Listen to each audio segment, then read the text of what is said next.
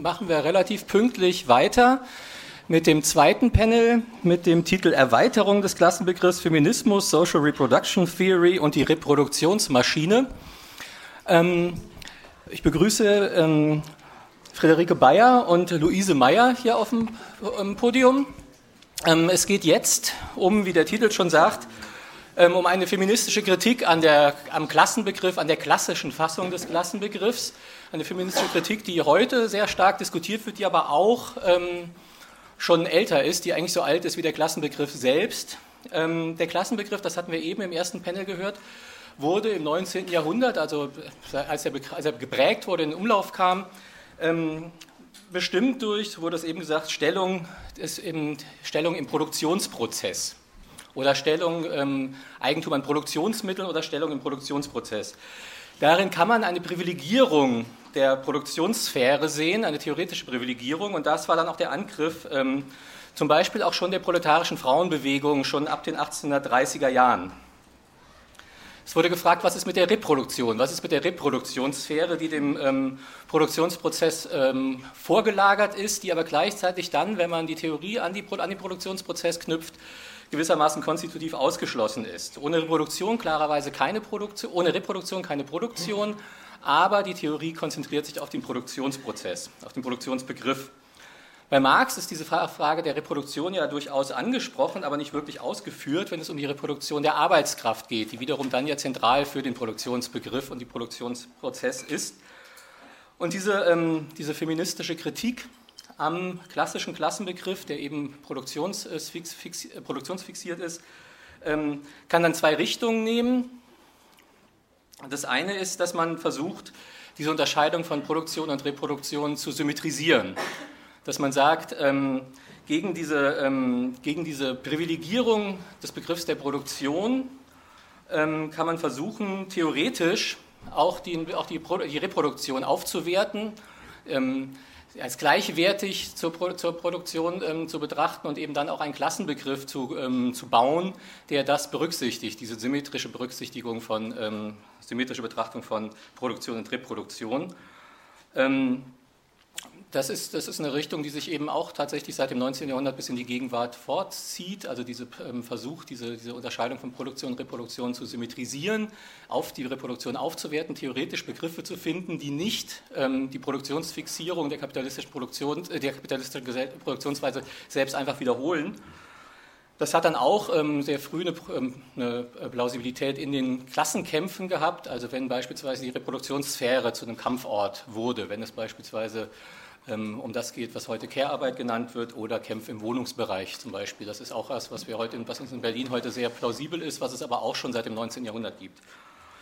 Es gab aber immer auch einen Kampf ähm, gegen die Unterscheidung, gegen die Aufteilung der Gesellschaft in diese beiden Sphären. Also dass man nicht sagt, dass, dass man diese Sphären nicht einfach hinnimmt, das ist nicht, ganz, ist nicht selbstverständlich, dass man einen gesellschaftlichen, ähm, einen gesellschaftlichen Zusammenhang aufteilt in eine Produktionssphäre und eine Reproduktionssphäre. Es gab also eben ähm, auch Kämpfe, die diese, diese Unterscheidung überhaupt in Frage gestellt haben. Ich kann da später vielleicht auch noch kurz darauf eingehen. Wir hatten ähm, als Charlotte Moos absagte, vor zwei Wochen habe ich äh, kurz Caroline Ani äh, angefragt, eine äh, Historikerin aus Basel, die da einen sehr schönen Text über, die, über die, äh, die freien Frauen von 1832 geschrieben hat, über Sensimonistinnen, die diese Unterscheidung von Produktion und Reproduktion von vornherein in Frage gestellt haben. Ähm, diese Sphärentrennung von Produktion und Reproduktion ist, kann man sagen, logisch eine Voraussetzung des Kapitalverhältnisses. Historisch hat sie sich aber auch erst, sie erst herausgekämpft worden, unter anderem durch die Kämpfe der Arbeiterbewegung selbst. Also es wurde ähm, ein, frei, ein, ein, Bereich erst herausgekämpft, ähm, der dann frei ist von den Zwängen des, der, der, Produktion, ähm, der aber dann eben andere Zwänge entwickelt. Und ähm, diese, diese Aufteilung, diese Sphärentrennung, die eben nicht natürlich ist, sondern selbst gesellschaftlich historisch sich erst herauskristallisiert hat, herausgekämpft wurde, ähm, das wollen wir heute in diesem Panel jetzt auch ähm, nochmal mit einer historischen und einer theoretischen Reflexion versehen und ähm, dann zu einer, vielleicht auch zu Antworten für die gegenwärtigen Fragen und Kämpfe kommen. so viel vielleicht vorweg. ich freue mich jetzt, Friederike Bayer ansagen zu dürfen, die mit, einem, mit ihrem Vortrag beginnt zum Thema Anerkennung oder Vereinnahmung zur globalen Regierung sozialer Reproduktion. Bitte schön. Dankeschön. Ja, vielen Dank. Bin auch froh, dass ich an äh, heute Vormittag noch mal so ein bisschen anschließen kann, wo ja schon so ein bisschen ähm, soziale Reproduktionstheorie auch so aufgeworfen wurde oder auch betont wurde, dass es äh, wichtig ist, eben auch ganz speziell auf einer Konferenz zu Klasse. Genau, dieser Vortrag basiert auf meiner Forschung, die ich im Rahmen meiner Dissertation gerade mache. Ich schreibe zu mit dem Titel Governing Time and Gender, the Global Measurement and Recognition of Social Reproduction. Also ich gucke mir an, wie Geschlecht und Zeit regiert wird über so eine globale Messung ähm, und aber auch eine globale Anerkennung oder eine versuchte Anerkennung, dazu komme ich ja noch, von sozialer Reproduktionsarbeit. Ähm, ich fange mal an mit meinem Ausgangsinteresse. Also immer wieder, also ich beschäftige mich schon sehr, sehr lange mit ähm, Geschlechtertheorien, Geschlechterpolitik, ähm, feministischen Theorien. Und mir scheint, auch weil ich von so einem marxistischen Hintergrund komme, dass diese Verteilung der sozialen Reproduktionsarbeit oder auch diese Trennung eigentlich die Grundlage für eine Geschlechterungleichheit bildet und dass es daran immer wieder scheitert oder dass daran immer wieder Emanzipationsbemühungen auch scheitern. Global ist es so, dass Frauen etwa ähm, täglich dreimal so viel Zeit mit unbezahlter Sorge und Hausarbeit wie Männer verbringen. Also ich beschäftige mich in meinem Vortrag vor allen Dingen mit der unbezahlten Arbeitszeit. Also ganz viel von der sozialen Reproduktionstheorie könnte man auch auf ähm, auf Care-Berufe oder eben auf bezahlte Arbeit anwenden. Und es gibt auch ein Wechselverhältnis, dazu komme ich nochmal. Aber ich konzentriere mich jetzt auf die unbezahlte Arbeit. Genau, global ist es dreimal so viel, in Deutschland ist es doppelt so viel. Da spricht man von diesem sogenannten Gender ähm, Care Gap, im Anschluss auch an den Gender Pay Gap. Genau, soziale Reproduktion hat schon immer eine große Rolle im marxistischen und materialistischen Feminismus gespielt. Da war immer die Kritik an Marx und marxistischen Theorien, dass das eben komplett vergessen wurde, dass immer angenommen wurde, die Arbeiterklasse, die reproduziert sich quasi von selbst, da braucht man gar nichts anderes machen. Ähm, da kommt einfach der Lohn nach Hause und dann kocht sich das Essen von selbst und dann passiert alles von alleine. Und ähm, wie wir alle wissen, ist das nicht so. Und ähm, daraus wurde eben diese Kritik äh, entwickelt. Was ganz interessant ist, dass es ähm, eigentlich auch logisch, dass es immer wieder äh, Thema feministischer Bewegungen war, sehr groß in den 70er Jahren, unter anderem mit Lohn für Hausarbeit, aber auch, wie Patrick gesagt hat, ja schon viel, viel früher. Ähm, aber dass es jetzt aktuell wieder ein großes Thema ist und ich glaube, das hängt auch mit der, mit der Finanzkrise zusammen und auch mit dem quasi so einem Revival von ökonomischen Themen und Erklärungstheorien. Ähm, was ich ganz interessant finde, ist, dass es jetzt ein großes internationales Interesse gibt, dass ähm, internationale Organisationen wie die Europäische Union, die OECD, das ist die Organisation für ähm, ökonomische Zusammenarbeit und Entwicklung und die Vereinten Nationen jetzt ein Rieseninteresse an diesem Thema haben. Und dann könnte man erstmal sagen, ja super, schön, dass die feministische Bewegung das erreicht hat, dass es jetzt endlich groß thematisiert wird und könnte quasi fragen, haben, haben wir das erreicht, dass das Private nun endlich politisch ist und als solches anerkannt wird. Und ähm, klar, als äh, materialistische Feministin ist da ein bisschen mehr Skepsis angebracht. Genau, und jetzt in Bezug auf heute natürlich auch die Frage, welche Auswirkungen hat denn so eine Anerkennung oder eine formelle Anerkennung sozialer Reproduktion auf globale Klassenverhältnisse. Genau, ich wollte ganz kurz nochmal auf die so auf so ein paar theoretische Grundlagen eingehen von sozialer Reproduktion und ähm, sozialer Reproduktionstheorie, dann darauf eingehen, wie sich das ähm, gerade zeigt im globalen Kontext, ähm, wie das anerkannt werden soll. Und dann quasi zu meiner These kommen, dass eigentlich über diese formelle Anerkennung eine Vereinnahmung stattfindet, äh, und zwar das äh, Festmachen an drei Strategien, die es im globalen Kontext gibt. Das eine ist die, die Anerkennung und Wertschätzung, also wird immer gesprochen von to value. Das andere ist das äh, Reduzieren, also Reduzieren von, von Hausarbeit, von Care-Arbeit ähm, und die Umverteilung. Ja, mit sozialer Reproduktion meine ich jetzt die unbezahlte direkte und indirekte Sorgearbeit. Also direkt ist, wenn man zu Hause auf, ähm, auf ein Kind oder auf Angehörige oder auf kranke, ältere Menschen aufpasst. Und indirekt ist das, was alles dazugehört, um für diese Person zu sorgen, nämlich Essen einzukaufen, vielleicht im Garten Gemüse anzubauen, also auch Subsistenzarbeit ist da mit dabei. Ähm, das Gemüse dann zu waschen, zu kochen, zuzubereiten, ähm, dann am Ende wieder das äh, Geschirr zu spülen, die Wäsche zu machen, also alles, was da indirekt Ähm, dazu kommt, zählt da auch ähm, rein bei sozialer Reproduktion. Genau, der, der Ausgangspunkt von den Überlegungen von sozialer Reproduktionstheorie ist die kapitalistische Produktionsweise und dann die Trennung zwischen Produktion und Reproduktion im Zuge der Industrialisierung im 19. Jahrhundert.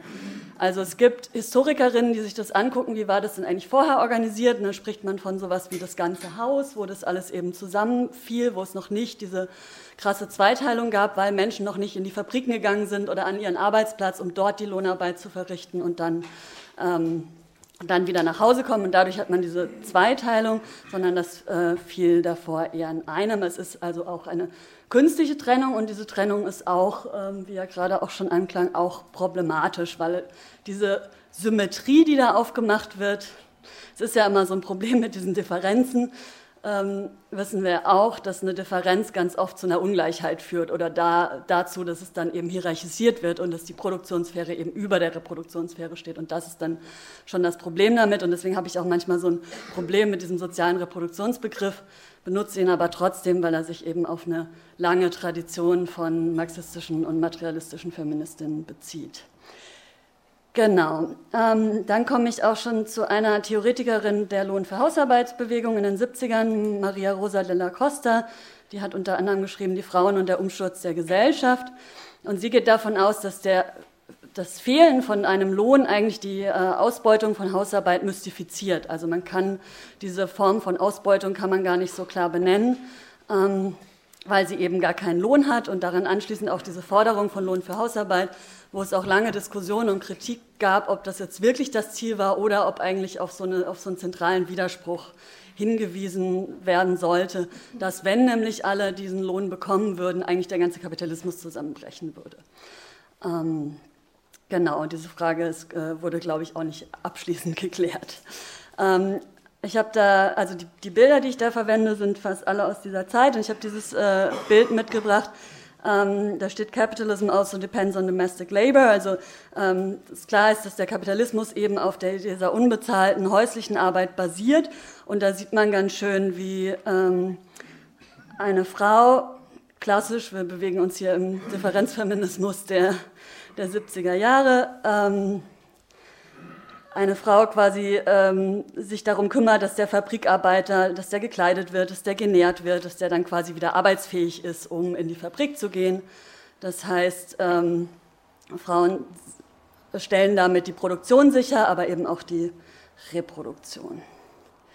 Genau. Ähm, dann gab es etwas später in den 80ern den sogenannten Bielefelder Ansatz um Frauen, die ähm, alle mehr oder weniger an der Uni Bielefeld assoziiert war. Ich glaube, äh, Maria Mies hat sich auch mal gegen diesen Begriff gewehrt, weil sie gesagt hat, die Uni dort war unter aller Sau und äh, sie wurden da auch ausgebeutet und nicht besonders nett behandelt.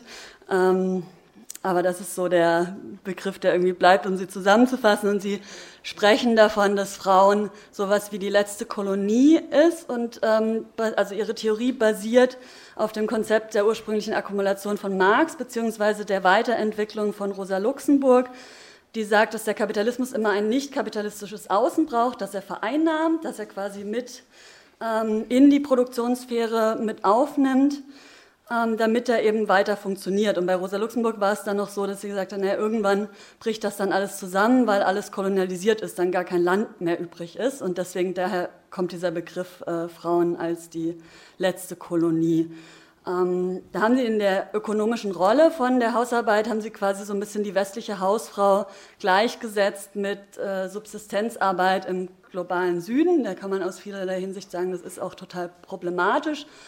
Aber was wichtig war, einfach nochmal die ökonomische Rolle von informellen Arbeitsverhältnissen, von unbezahlten Arbeitsverhältnissen für das Funktionieren des Kapitalismus herauszustellen. Dafür war es, glaube ich, ganz wichtig.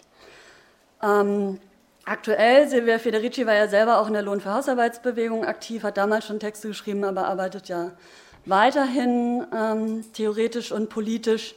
Und sie, aber auch Nancy Fraser, sprechen von so einem fundamentalen Widerspruch zwischen der Reproduktion und der Produktionssphäre, weil die nach unterschiedlichen Logiken funktionieren. Ähm, und weil es quasi, da, da, sind sich die beiden, glaube ich, so ein bisschen uneins. Bei Nancy Fraser wirkt es dann manchmal so fast so ein bisschen sozialdemokratisch, dass sie sagt, na ja, vielleicht merkt dann der Kapitalismus, dass er sich dann doch die eigenen Grundlagen entzieht und dass er das quasi äh, aufheben muss ähm, und daran arbeiten muss, dass äh, Reproduktionsarbeit mehr anerkannt wird. Bei Silvia Federici ist es dann nochmal ein bisschen radikaler, aber eigentlich ist total klar, dass die beiden Sphären nicht zusammengehen, weil sie einer unterschiedlichen Logik folgen. Das hat ausbuchstabiert auf dem, ähm, auf dem Konzept von Baumol, das ähm, quasi das ist ein Ökonome, dass ähm, der Care-Sektor, und jetzt spreche ich von der bezahlten Care-Arbeit, weil das jetzt noch so die theoretischen Grundlagen sind, äh, springen wir hier so ein bisschen hin und her, ähm, quasi so eine Kostenkrankheit hat.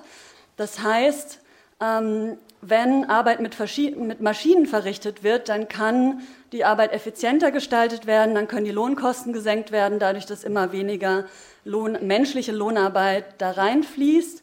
Aber im Care-Sektor lässt sich das eben nur begrenzt machen. Man kann auch nur begrenzt outsourcen, weil man kann ähm, man könnte jetzt ähm, seine Oma nach, nach Thailand schicken, aber ich glaube, das wäre jetzt irgendwie eine radikale Variante, die äh, wenig Menschen machen. Also man muss diese Care-Arbeit dann auch wirklich vor Ort äh, leisten und deswegen ist sie ortsgebunden, aber sie ist auch zeitgebunden. Das heißt, sie braucht einfach ganz viel Zeit. Man kann Kinder, also man kann das alles irgendwie versuchen, effizienter zu organisieren, aber das stößt an Grenzen. Also irgendwann kann man Kinder nicht schneller erziehen oder denen schneller beibringen, irgendwie ihre Schuhe zu binden oder so.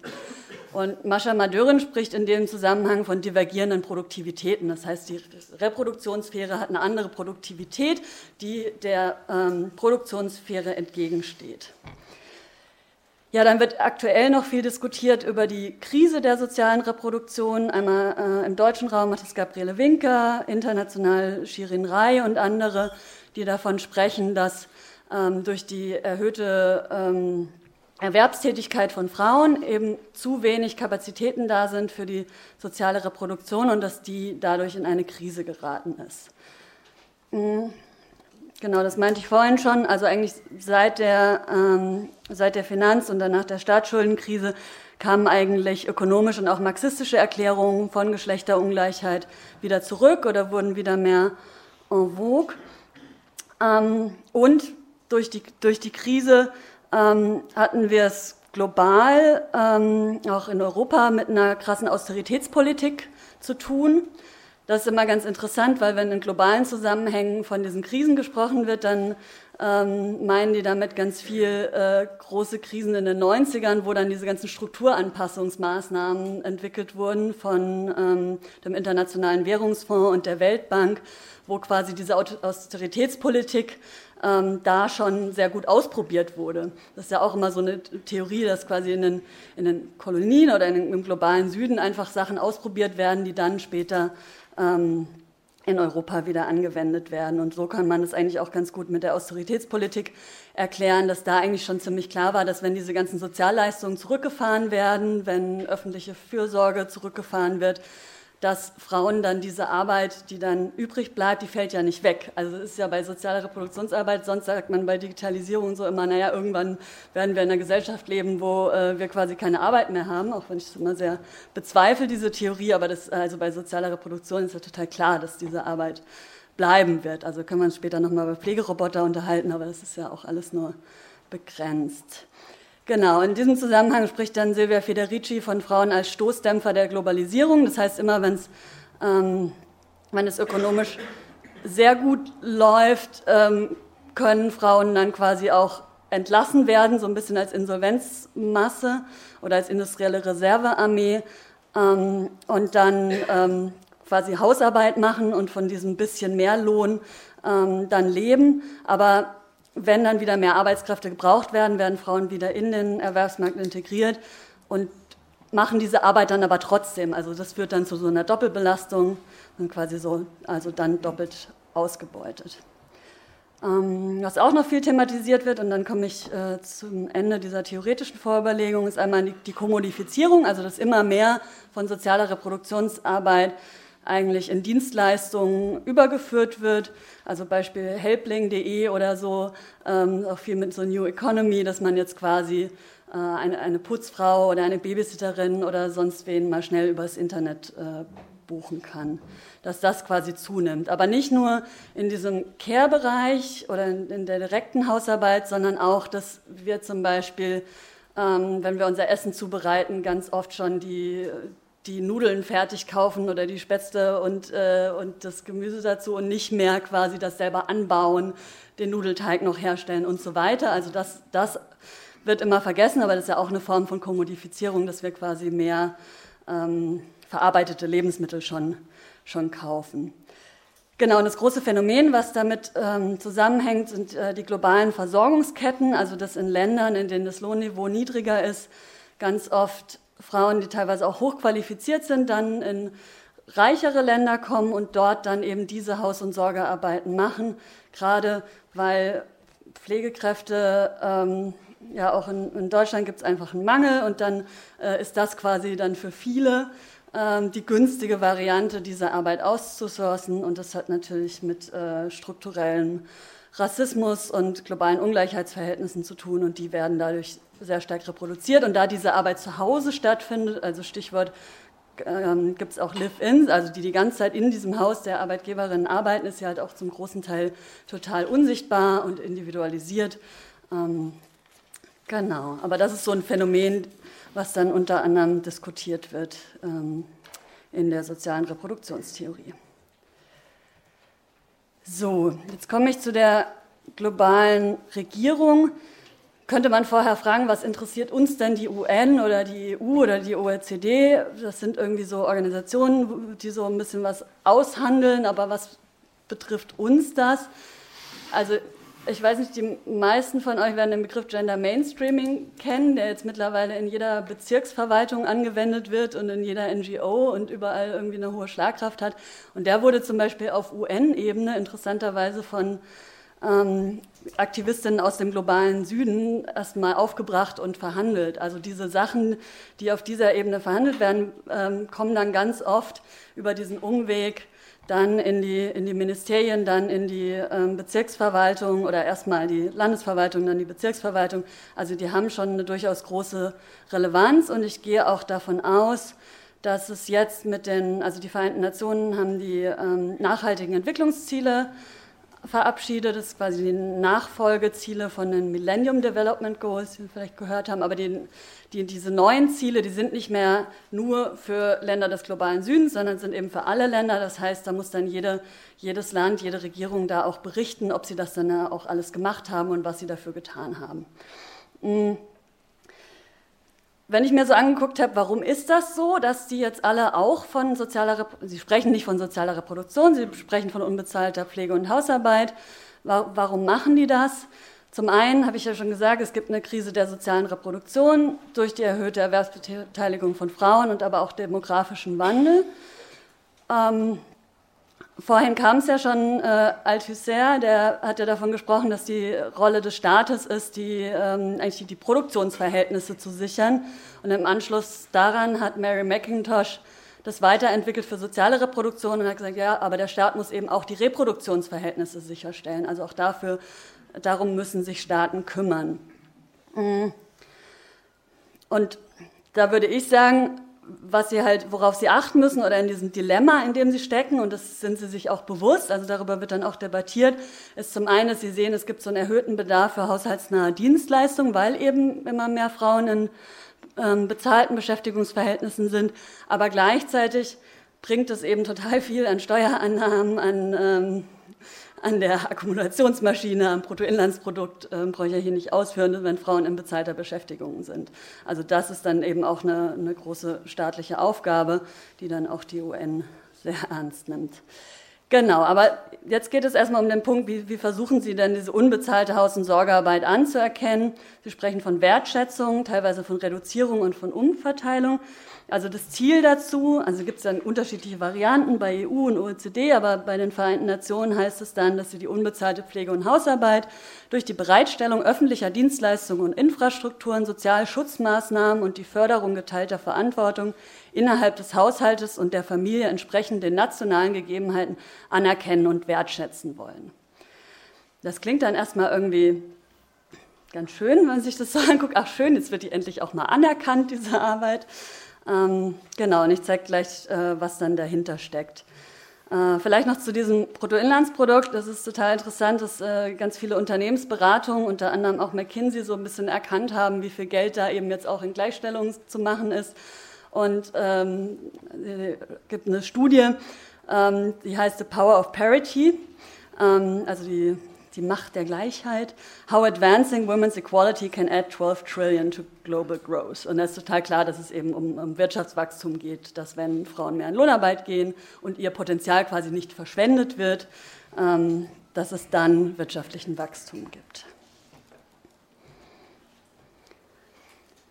So, Anerkennung und Wertschätzung, also Recognition and Valuation. Ähm, die, die Wertschätzung ist erstmal eine, eine, monetäre Wertschätzung. Da geht es darum, diese Arbeit von Frauen in, ähm, in Satellitenkonten, ähm, Satellite-Accounts ähm, abzubilden. Also es ist so, dass feministische Ökonomen immer kritisiert haben, diese unbezahlte Haus- und Sorgearbeit wird überhaupt nicht im Bruttoinlandsprodukt abgebildet. Man kann die quasi gar nicht, man kann gar nicht sagen, wie viel das ist, man kann die gar nicht messen und das ist ein Riesenproblem. Zumindest für die, für die Ökonomie ist das ein Riesenproblem.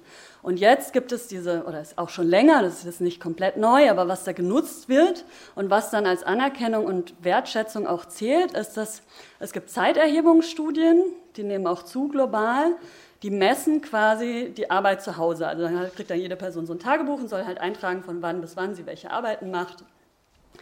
Ähm, die sind total problematisch, aber das wäre jetzt ein ganz anderer Vortrag, weil die eben nur sehr ähm, vereinzelt, also die messen immer nur eine Tätigkeit und bilden überhaupt nicht ab, dass man ganz oft zehn Sachen gleichzeitig macht und dass eben diese Care-Arbeit einer ganz anderen Logik folgt und dass überhaupt dieses Konzept von Zeit irgendwie monochronisch und sehr kapitalistisch ist, aber das lasse ich jetzt.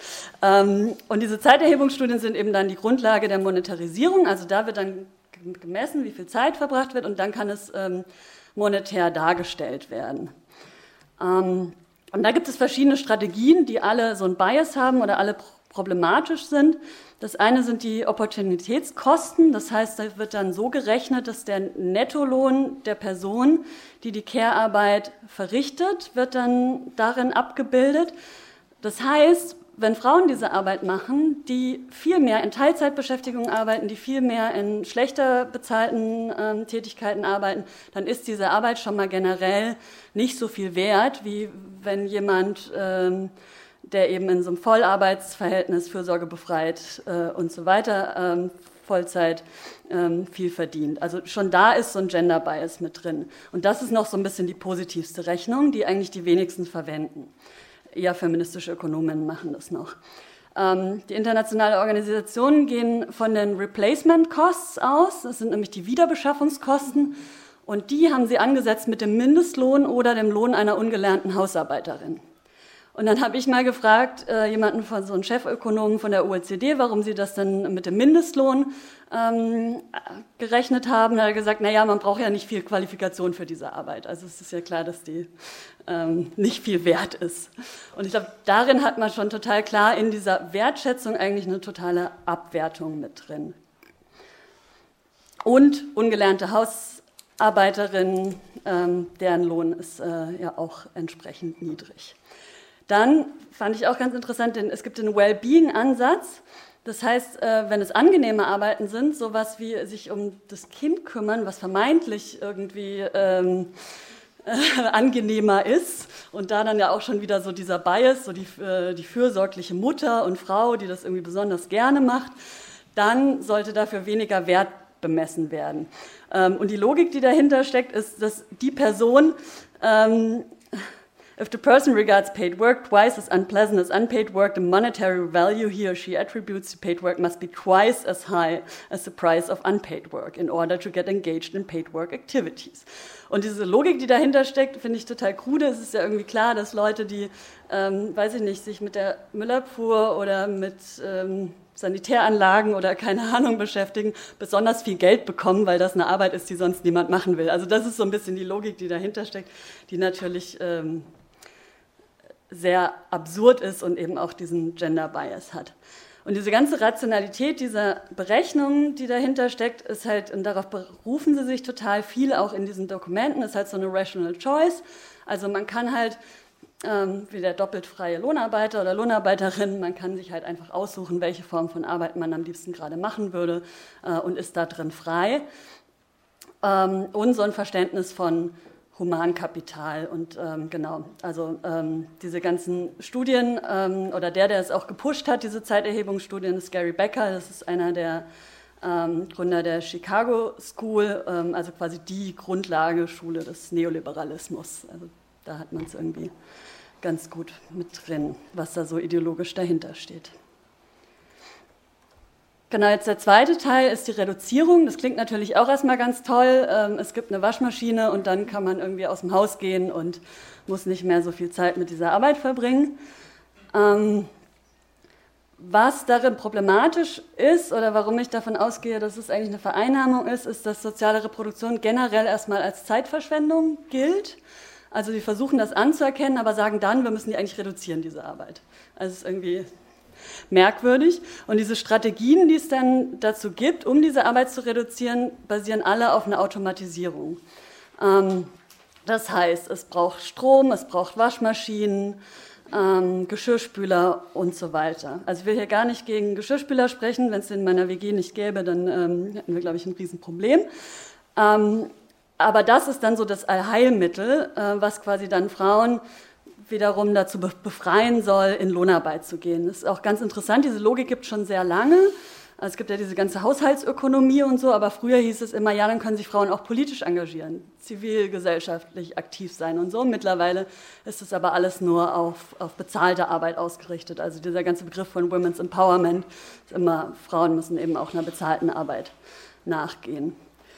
Was daran total problematisch auch ist, ist, dass so ein bisschen angenommen wird, dass Frauen im globalen Süden, wo in Zeiterhebungsstudien dann gemessen wird, okay, die machen irgendwie relativ viel Haus- und Sorgearbeit, wobei darin nicht berücksichtigt wird, dass es irgendwie nicht die entsprechenden Kitas gibt, dass, ähm, dass es nicht die entsprechende Infrastruktur gibt. Also ich meine, ich rede jetzt von sozialer Infrastruktur, ähm, die entsprechenden Schulen und so weiter.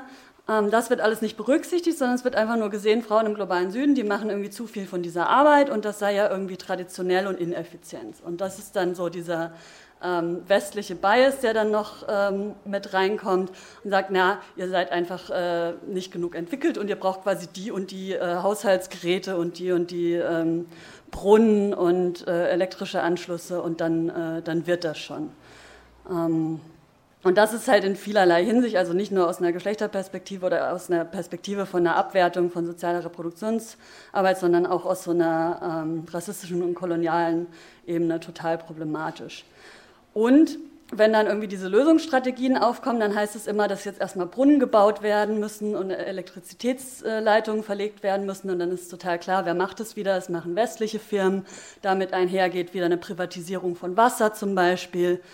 Ähm, und so eine, also Brunnen haben ja auch ähm, eine, eine kollektive Bedeutung, also wenn sich Menschen da treffen, vielleicht über Politik sprechen, was auch immer, das fällt dann alles weg. Es soll quasi nur noch zu Hause im Privathaushalt dann diese Arbeit verrichtet werden, eben möglichst unsichtbar und möglichst effizient und ähm, produktiv. So, jetzt der letzte ähm, Punkt, Umverteilung, klingt auch erstmal super. Wir verteilen diese Arbeit alle um. Und am Anfang in diesem Ziel war ja, ja, es muss irgendwie mehr soziale Sicherungssysteme geben, aber wenn man dann konkret da dann guckt, was wollen die denn eigentlich machen, dann bleibt diese Umverteilung total auf so einer privaten Ebene hängen. Also da geht es dann auch hier wieder drum, ähm, gerade äh, im globalen Süden wird dann problematisiert, dass dort traditionelle Geschlechterrollen äh, oder kulturelle Normen vorherrschen. Äh, also auch da eine krasse Form von so einem Femonationalismus, also dass eigentlich ähm, ein, ein westlicher Feminismus als sehr ähm, emanzipiert dargestellt wird und, ähm, und alle anderen so als, äh, als traditionell. Ähm, der negiert total eben koloniale Ungleichheitsverhältnisse oder auch andere Formen von Arbeit, also die ganze Subsistenzarbeit oder so wird darin, ähm, wird darin überhaupt nicht gesehen, wird, ähm, wird auch nicht abgebildet, als ob es besser wäre, wenn jemand irgendwie das Gemüse anbaut und auf dem Markt verkauft und dann sich für das Geld ähm, weiß ich nicht, eine Dienstleistung einkauft, dann ist das irgendwie gut für die Marktwirtschaft. Aber wenn das irgendwie unter der Hand läuft, wenn die Subsistenzarbeit dafür dient, irgendwie die eigene Familie zu versorgen oder dann vielleicht äh, in Tauschleistung zu gehen, dann ähm, ist das quasi, wird das generell negiert oder auch, äh, auch abgewertet. Ähm, und was die Gefahr darin ist, ist eben einmal eine starke Individualisierung, aber auch eine Kulturalisierung von sozialer Reproduktion. Jetzt gibt es mittlerweile auch so Programme von der Weltbank, die dann sagt, ja, Männer müssen jetzt mehr Care-Arbeit machen und so. Das ist auch erstmal schön und gut, aber wer dann so, wenn man sich das genauer anguckt, wer dann so adressiert wird, sind das dann ähm, arme und arbeitslose Männer vor allen Dingen, die dann so als, als Zielgruppe dienen. So von wegen, ja, die sind ja nicht ökonomisch aktiv, deswegen können die auch ruhig mal mehr von dieser Care-Arbeit machen. Ganz krass, finde ich, wird es auch deutlich in so einem Indikator von Eurostat, das ist die äh, statistische Behörde der EU, die, die, spricht dann von der inaktiven Bevölkerung ähm, wegen Caring, also wegen ähm, Sorgeverantwortung, die dann nach Geschlecht aufgeschlüsselt wird. Also auch darin, in, schon in diesem Indikator wird eigentlich total klar, es geht um die inaktive Bevölkerung, also wer Care-Arbeit leistet, ist nicht aktiv, heißt ökonomisch aktiv. Und um das mal auf so ein aktuelles Beispiel auch ähm, zu ziehen, würde ich sagen, dass, oder könnte man argumentieren, dass äh, sowas wie die Ehe für alle in Deutschland eigentlich auch wieder so eine Individualisierung von Sorgeverantwortung. Also es sind zwei Menschen, die dann füreinander quasi diese Form ähm, von Arbeit individuell aufteilen und dann hat der Staat nichts mehr damit zu tun oder muss sich nicht drum kümmern. Genau, aus all diesen Gründen gehe ich davon aus, dass eigentlich äh, über diese globale Regierung eine Vereinnahmung stattfindet, dass darin ähm, feministische Rhetorik vereinnahmt wird, die da ganz klar auch zum Tragen kommt, dass quasi ähm, partiell Errungenschaften der Frauenbewegung aufgenommen werden, aber dann auf eine Art und Weise umgesetzt wird, die problematisch ist und auch äh, höchst neoliberal. Ich meine, ähm, heute Morgen ging es ja auch so ein bisschen um Gramsci und Polanza, das könnte man jetzt auch sagen, das ist so ein bisschen so eine staatliche Befriedungspolitik vielleicht auch ähm, oder eine, eine, Passivierung von äh, feministischen, feministischen Forderungen und Zielen. So von der Rationalität, die dahinter steht, habe ich versucht, das so ein bisschen klar zu machen, dass es da eigentlich um eine Verwertungslogik geht, um Humankapital, ähm, um Rational Choice, die problematisch ist. Und was darin befördert wird durch diese, also eine Strategie, die eine Reduzierung dieser Arbeit darauf aus ist, die handelt sich gleichzeitig auch eine Kommodifizierung mit ein. Das heißt, wenn man die ganze Zeit versucht, diese Arbeit so gering wie möglich zu halten und Frauen in Lohnarbeit zu bringen, dann ist ja klar, dass diese Arbeit nicht wegfällt, sondern dass die eben dann anders organisiert werden muss. Das geht mit einer Kommodifizierung einher und das heißt, in diesen globalen Verhältnissen eben dass die Arbeit dann meistens von anderen Frauen, ähm, die aus einer entsprechend ähm, schlechter gestellten Klasse oder so kommen, dann erledigt wird. Ähm, und was dadurch verstärkt wird, ist dann eben so eine Trennung oder so eine Aufsplittung in so, also sogenannte emanzipierte, fürsorgebefreite Frauen und eben eine neue globale Klasse der Dienstmädchen. Ja, das, äh, damit habe ich euch jetzt ein bisschen erschlagen vielleicht. Das waren so meine, meine Thesen. Ähm, ich werde dann immer gefragt, ja und jetzt, was machen wir denn dagegen? Und das ist dann immer so ein bisschen blöd aus so einer wissenschaftlichen Perspektive, kommt es dann immer total zu kurz. Ähm, also als äh, ein Punkt, den ich noch machen will, ist, dass diese Quantifizierung, die auch ganz gerne von feministischen Ökonomen gemacht wird, ähm, dass die eben sehr problematisch auch ist auf vielerlei Hinsicht. Und deswegen würde ich sagen, müsste man also im Anschluss an Sally Engel Mary dieser Verführung von Quantifizierung eigentlich widerstehen und sagen, nee, darum geht es nicht, dass wir das nur quantitativ abbilden und damit irgendwie auch zeigen, welchen ökonomischen Wert diese Arbeit hat, weil es ist, eine, ist ein monetärer Wert und der wiederum folgt so einer ähm, Logik der Produktionssphäre. Ähm, und das kann es eigentlich nicht sein, wenn es um eine Aufwertung von sozialer Reproduktionsarbeit geht. Und dann müssen natürlich Kämpfe um Sozialreproduktion gestärkt werden, überall, wo sie stattfinden. Im letzten Jahr gab es ja so einen ersten relativ erfolgreichen Frauenstreik hier, aber den gibt es ja auch schon viel, viel länger, auch in vielen anderen Ländern global.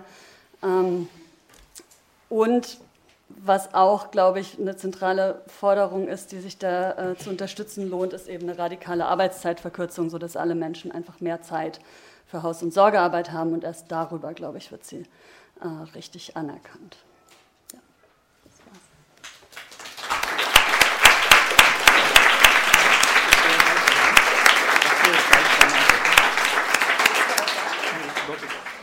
Ja, also herzlichen Dank. Ähm, über die Frage der Gegenstrategien können wir ja gleich auch noch äh, gemeinsam weiter diskutieren, aber wir machen es jetzt wie im ersten Panel, dass gleich der zweite Beitrag kommt, nämlich ähm, der von Luise Meyer. Hallo. Ähm, ich finde es sehr schade, dass ich heute früh nicht da war. Ich hätte gerne auch jetzt angeknüpft vielleicht an die Sachen, die da passiert sind. Ähm, aber das hat leider zeitlich nicht hingehauen. Ähm, und ich würde jetzt auch relativ unstrukturiert ein paar Kommentare in den Raum werfen und hoffe, dass wir dann diskutieren relativ schnell. Ähm, die, für mich ist, glaube ich, das Interessante an diesem Reproduktionsbegriff, dass der in dieser Frage von Produktionssphäre und Reproduktionssphäre ähm, ganz oft eben einfach auf diese Lohnarbeitsidee dann reduziert wird, obwohl ich glaube, eigentlich steckt in dem Begriff mehr drin und viele denken das auch mit. Aber was da reproduziert wird, ist natürlich auch dieses System der Kapitalismus als Ganzes. Und dann wird es eben nicht so interessant unbedingt sich zu überlegen, okay, wo ist jetzt die Reproduktionssphäre, wo ist die Produktionssphäre, sondern wie kriegt man diesen Mechanismus als Ganzes ausgehebelt, damit eben das nicht mehr zusammen funktioniert. Und dann ist nicht so sehr die Frage der Unterscheidung vielleicht, sondern ähm, welche Funktion hat oder, oder wie kann man diese Funktion vielleicht unterbrechen. Und ähm, ich glaube, ein Punkt, wo man das Ganze auch verknüpfter sehen müsste, ist diese Frage von, dass die, die Privatheit oder die Familie oder dieser Raum, in den Frauen eingeschlossen werden und in dem sie unbezahlte Arbeit leisten, nicht nur die Lohnarbeitsverhältnisse reproduziert oder die Lohnarbeit reproduziert, sondern dass andersrum natürlich die Lohnarbeit auch diese Reproduktionssphäre in dieser Form und in diesem Herrschaftsverhältnis reproduziert. Also wenn äh, das nicht traditionell äh, so sich eingeschliffen hätte oder der Kapitalismus nicht dafür sorgen würde, dass Männer eben den Lohn nach Hause bringen, könnte auch der familiäre Raum in diesem Zwangsverhältnis nicht aufrechterhalten werden. Und das so als ein Kreislauf sozusagen zu sehen, dass diese beiden Sphären sich gegenseitig reproduzieren, ähm, ist, finde ich, sehr wichtig, weil dann kommt nämlich die Frage, wie durchbrechen wir diesen Kreislauf? Äh, wird dann interessant, weil man den natürlich von beiden Seiten durchbrechen kann und weil man sehen muss, dass dann zu einem äh, Klassenkampf ja, oder zu der Frage, wo setzen wir an, was machen wir, natürlich beide Sphären auch dazugehören. Und dieses, du hast es gesagt, ich fand das ein total gutes Wort dafür, äh, diese Frauen als äh, Stoßdämpfer der Globalisierung. Und ich glaube, die Sache ist aber, Frauen sind der, oder diese Sphäre diese, der Familie, des Privaten und eben die Rolle der Frau darin, sind schon immer der Stoßdämpfer für gesellschaftliche Widersprüche. Und solange Frauen so funktionieren, ist der gesamte äh, sozusagen das Funktionieren immer, wird immer wieder sichergestellt. Und das Nicht-Funktionieren wird immer wieder ähm, abgedämpft sozusagen oder abgefedert durch die unbezahlte Arbeit, die Frauen dann machen. Also eine Harmonisierungsarbeit. Ne? Oder einfach, also ich meine, ich komme dann immer mit so psychologischen Beispielen.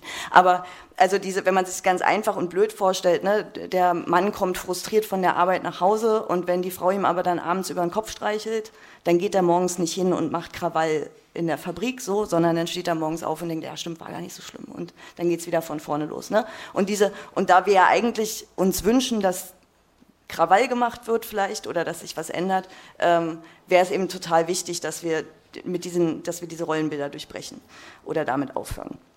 Genau. Um jetzt, ich bin ein bisschen auf so einem anderen Level gerade, weil ich gerade nicht äh, wissenschaftlich so viel unterwegs bin. Das, da müsst ihr jetzt leider mit umgehen, das jetzt äh, so rum passiert. Ähm, ja, das war mir sehr wichtig und diese, äh, diese Frage des Stoßdämpfers ist auch noch von der anderen Seite, glaube ich, wichtig, dass nämlich diese, wenn wir jetzt Frauen uns überlegen, äh, wir wollen das mit dem Klassenbegriff zusammenbringen und wir sagen, das ist sozusagen eine Klasse, ähm, neben der, dem, der Arbeiterklasse oder neben der, denen, die wir als Lohnarbeiter und Lohnarbeiterinnen definieren, sagen wir dann, okay, dann gibt es so eine Art Subunternehmen davon. Es gibt eben diese häusliche Fabrik, in der die Arbeiter und Arbeiterinnen hergestellt werden. Und die Frage ist dann, ähm, warum, also warum dieser Unterschied, der eigentlich, den wir eigentlich als einen Klassenunterschied vielleicht auch begreifen könnten, ähm, warum wird der aber als Natur begriffen und warum ist es vielleicht auch wichtig, damit diese Gesellschaft so funktioniert, wie sie gerade funktioniert, dass bestimmte Sphären eben als ökonomisch verstanden werden und andere Sphären dann immer wieder naturalisiert werden. Und da gibt es so eine, äh, für mich einfach eine ganz spannende Geschichte, als ich irgendwann mal in diese ganz schlimmes Thema auch, also in diese äh, Eugenikbewegung reingeguckt habe, dass es diese Tendenz gab, irgendwann zu sagen, okay, es gibt eben Erbkrankheiten und es gibt ähm, dann natürlich die ganze Rassentheorie, die daraus auch entstanden ist, aber die hatten auch diese Idee, dass Armut ähm, etwas Erbliches ist. Also wenn eine Region arm ist, dann kann man den Menschen nicht durch soziale Programme oder so helfen, sondern das ist angeboren, das vererbt sich. Dann haben die so Stammbäume gemacht und immer versucht zu zeigen, wie viele Kinder von armen Menschen auch arm waren. Und das war der Beweis. Das ist halt erblich. Und, das, und, wenn man, und weil das uns heute so absurd erscheint oder völlig klar ist, dass es absurd ist, merkt man dann, wie absurd eben allgemein diese Naturalisierungsidee ist, zu sagen, ähm, ja, Frauen können eben nicht so gut denken, aber dafür sind sie irgendwie so fürsorglich und deswegen stecken wir sie jetzt eben in die Familie und die sind da ja auch glücklicher, die gehören ja da, ne? Und das ist eben in der Rassentheorie ja genauso drin und das ist eben auch in vielen dieser eugenischen Ansätze äh, drin für, für das, was wir heute als soziale, äh, ganz klar als eine soziale Struktur sehen. Und ich glaube, das Thema äh, oder wie Frauen behandelt werden oder wie Frauen naturalisiert werden und auch idealisiert werden, es gibt ja ins Positive und ins Negative, ähm, gehört damit eben zusammen. Und ich glaube, es ist eben ganz wichtig zu sagen, das ist, eine, das ist nicht jetzt nur spezifisch ähm, ein, ein, Problem von Feministinnen, sondern es ist ein allgemeines Problem, dass damit die Klassenfrage oder die Klassen, ähm, der Klassengegensatz sozusagen aufge, ab, oder abgefedert, äh, vielleicht nehme ich dasselbe Wort, abgefedert wird, dadurch, dass man innerhalb ähm, quasi der, der Menschen, die sich eigentlich solidarisieren sollten, naturalisierte Unterschiede einführt. Und dadurch immer die Möglichkeit besteht, dass die einen sich auf den, auf den Rücken der anderen sozusagen privilegierter fühlen. Oder, ähm, und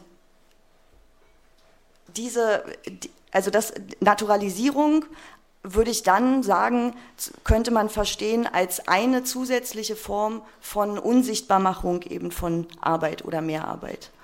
Und das, das ist dann irgendwie der andere Punkt, dass diese Unsichtbarmachung von Mehrarbeit, dass es die ja nicht nur gibt über Naturalisierung oder nicht nur gibt über diesen, diese Schaffung des Privatraums oder der privaten Sphäre oder der Reproduktionssphäre, sondern dass es die ja genauso gibt durch bestimmte Formen des Lohns. Ne? Also dass diese Idee eines Stundenlohns, die eben unsichtbar macht, dass wir eigentlich mehr arbeiten.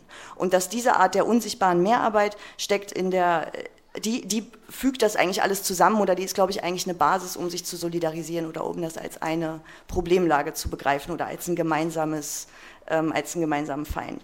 Und das Interessante daran ist dann wieder, dass das, diese Naturalisierung oder die, die, die Bildung eines oder ein Frauenbild oder eine Frauenrolle auch rückwärts die unsichtbare Arbeit zusätzlich schafft, dadurch, dass dieses Frauenbild durch Arbeit ja auch aufrechterhalten werden muss. Also dass wir, und das passiert gerade auch, glaube ich, gleichzeitig mit einem Männerbild, also dass die Geschlechterbilder ähm, regen beide sozusagen zu einer Arbeit an, zu einer unbezahlten Arbeit an und gleichzeitig zu einer äh, Lohnarbeit an, die dann diese Aufrechterhaltung der Bilder finanziert oder unterstützt oder so.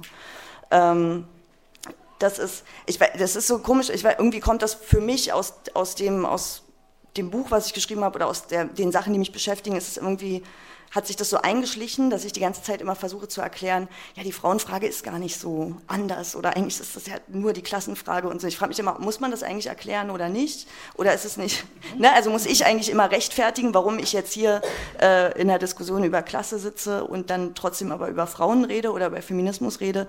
Ich denke, eigentlich muss man das natürlich nicht rechtfertigen, aber ich glaube, auf der anderen Seite ist es irgendwie wichtig auch zu sagen, ähm, das geht hier nicht eben um eine Diskriminierungsfrage oder es geht nicht um den Diskriminierungsdiskurs, sondern es geht tatsächlich um die Frage, wie wir das, die Klassenverhältnisse allgemein abschaffen. Und dass, wenn wir da nicht an diese Frauenfrage mit rangehen, dass wir dann uns ständig selber ein Bein stellen. Und auch wenn Frauen in Lohnarbeit kommen, trotzdem bleiben sie halt damit, dass sie diese in der Gesellschaft durch das Frauenbild eine Harmonisierungsfunktion haben oder diese Stoßdämpferfunktion haben, bleiben sie halt immer in dieser Rolle des Bremsklotzes sozusagen ähm, gefangen.